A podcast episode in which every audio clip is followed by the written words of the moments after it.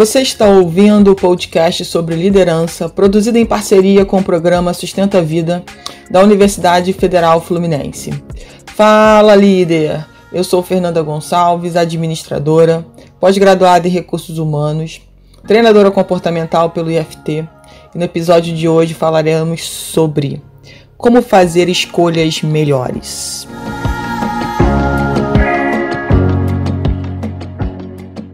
Então, líder, como têm sido as suas escolhas?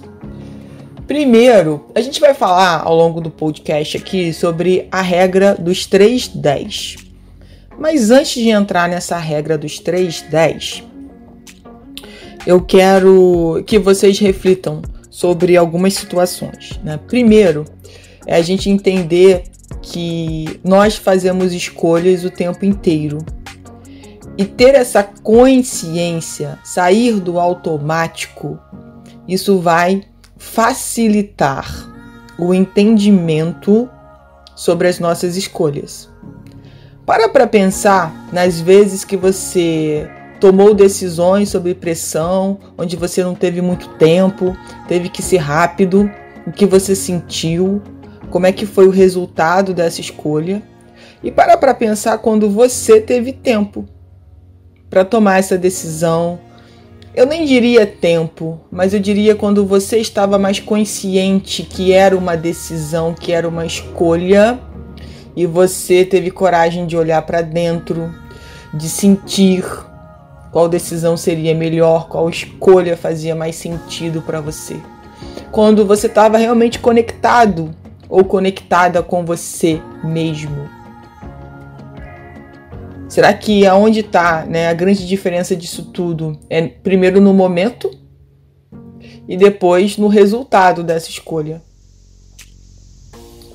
Então, a gente precisa pensar se a gente vem realmente fazendo as nossas escolhas ou se a gente vem deixando que outros façam essas escolhas por nós.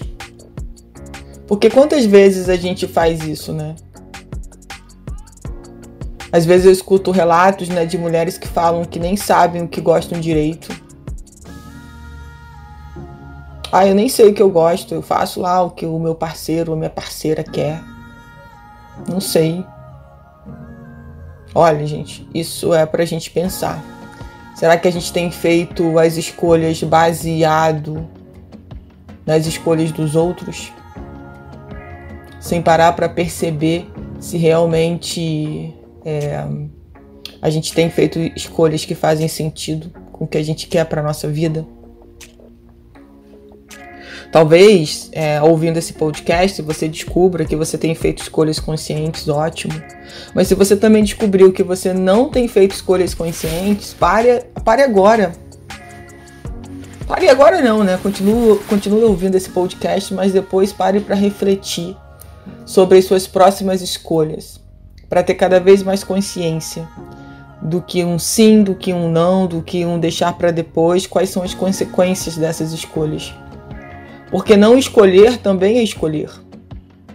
Deixar o outro fazer por você também é escolher, também é decidir.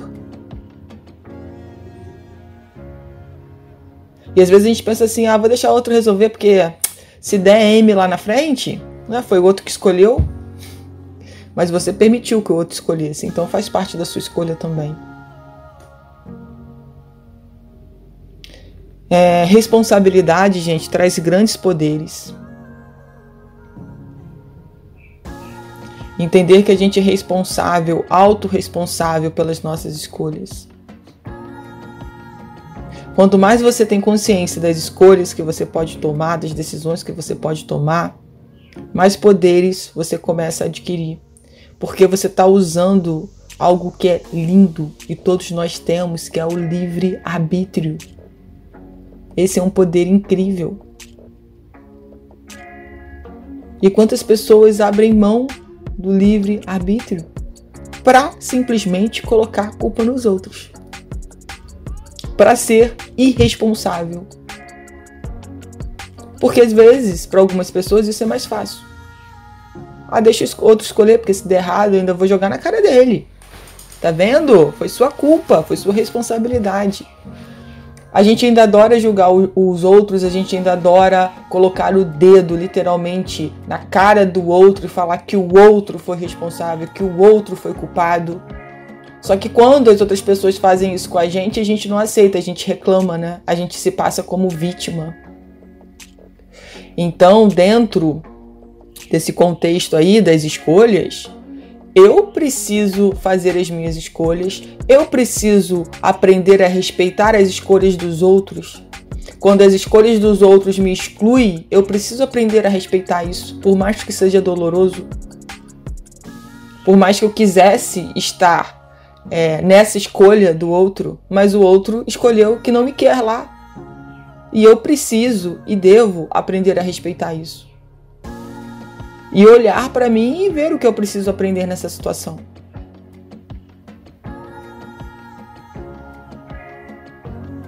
Às vezes, gente, é, olhar para isso, né, com outro olhar, ter a consciência, o despertar, dói muito, mas faz parte Talvez doa no seu ego, mas esteja curando a sua alma. Esses segundos aí de silêncio é para você refletir sobre as minhas palavras. É para as minhas palavras poderem ecoar na sua alma.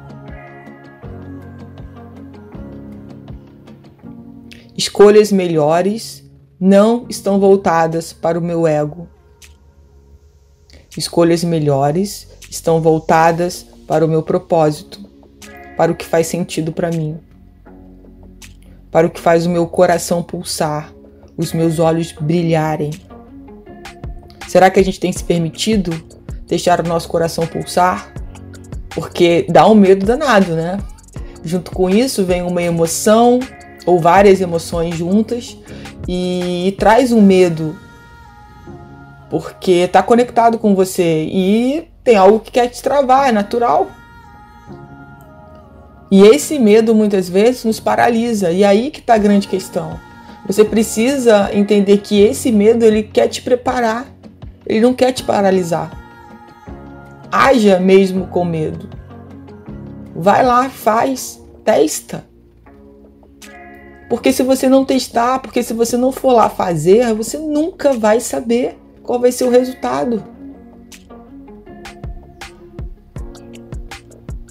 E quantas vezes a gente prefere não fazer? Nossa, eu tô com medo danado. Aí o que, que a gente pensa? Antes eu pensava assim também. Ah, isso é meu sexto sentido falando para eu não fazer. Melhor ficar quietinho aqui na minha, na minha zona de conforto.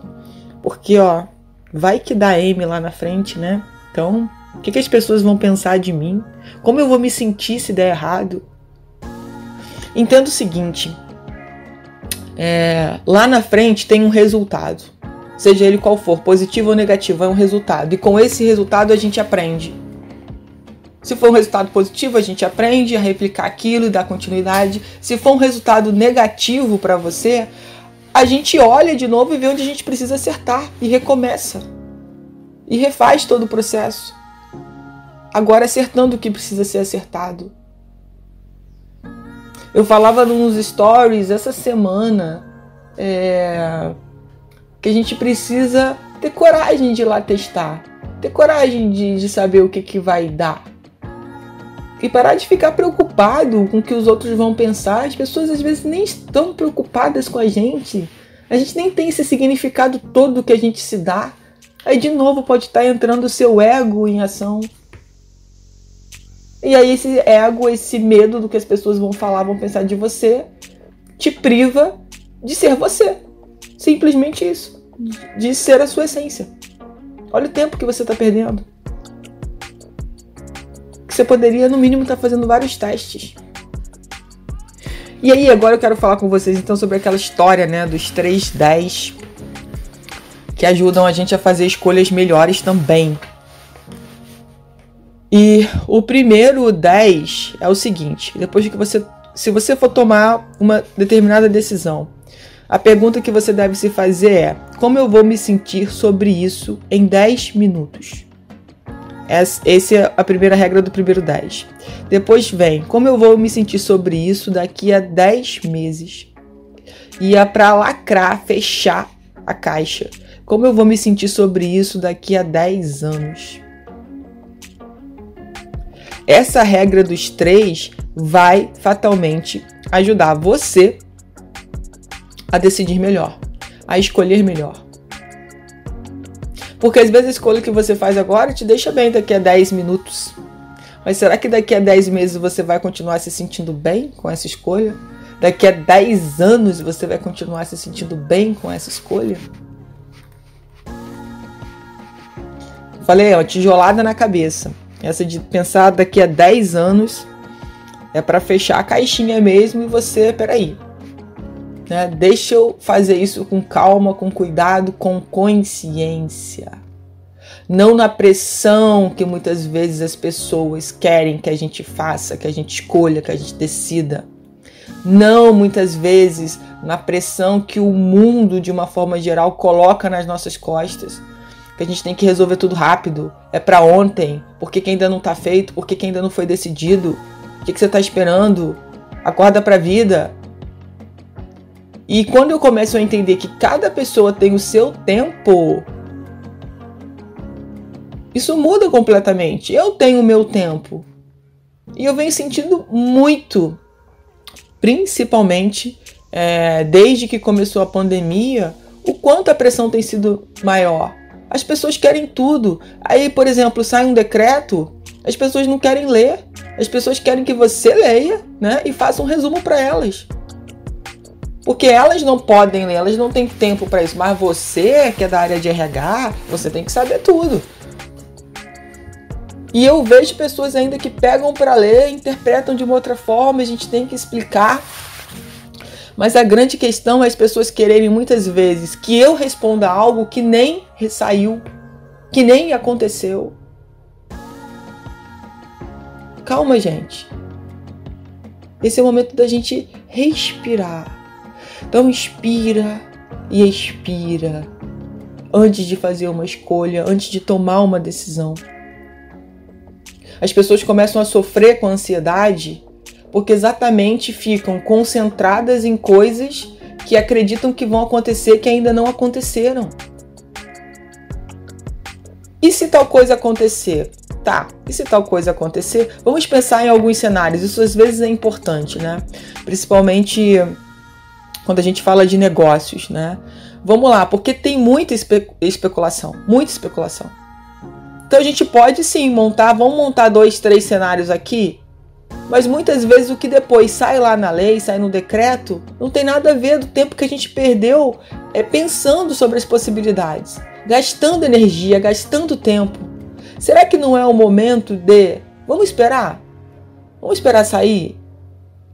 Saiu a lei, saiu o decreto, então agora vamos ler, vamos ver o que nos cabe, o que podemos fazer dentro do que exige a nossa obrigação enquanto empresa, nesse momento que nós estamos vivendo e vamos fazendo a coisa acontecer.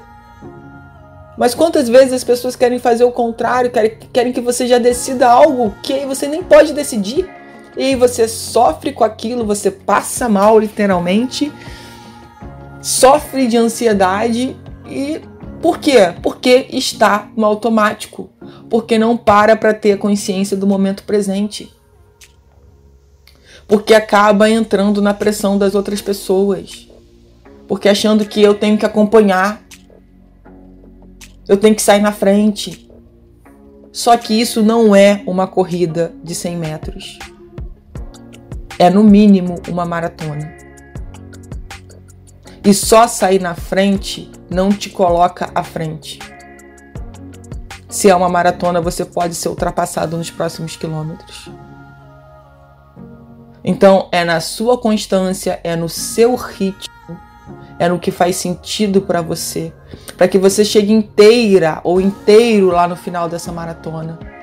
Não é para você chegar lá mutilado, sem saúde, sem vontade de viver, sem dinheiro, sem nada. É para você chegar lá inteiro com tudo que você tem direito. Mas para isso exige consciência, exige olhar para dentro, exige fazer escolhas melhores. E você pode ter certeza, já fez muito erradas? Eu tenho certeza que você fez, porque eu fiz várias escolhas erradas na minha vida. Na minha vida. Isso é natural, gente, porque a gente está num processo de crescimento, de amadurecimento, de evolução. Não se culpe pelas escolhas erradas que você fez anos atrás. Você não tinha consciência que você tem hoje. Você não era a pessoa que você é hoje. Tire esse peso. Tenha coragem para rir dos erros que você cometeu, das escolhas erradas que você fez. Porque quando você ri, quando você fala, nossa, eu fiz uma escolha super errada, você entende que você errou, você não terceiriza a sua escolha, você não coloca a culpa no outro. E provavelmente você não vai errar mais esse erro. Você vai cometer novos erros. Porque eu sempre digo também: é, só não erra quem não faz. Se você está procurando fazer alguma coisa, você vai errar. Faz parte do processo. Agora, não cometa erros antigos. Cometa novos erros. Aprenda com esses erros. Faz parte da nossa caminhada. Você ouviu mais um episódio do podcast sobre como fazer escolhas melhores? Do programa de extensão Sustenta a Vida da Universidade Federal Fluminense. Caso deseje enviar alguma mensagem ou dúvida a um de nossos especialistas, basta escrever para podcast@sustenta-vida.com, colocando no assunto da mensagem o nome do especialista desejado. Para mais informações sobre nossos projetos, acesse sustenta-vida.com, nosso-ed.com e meu Instagram fernandagonçalves.treinadora.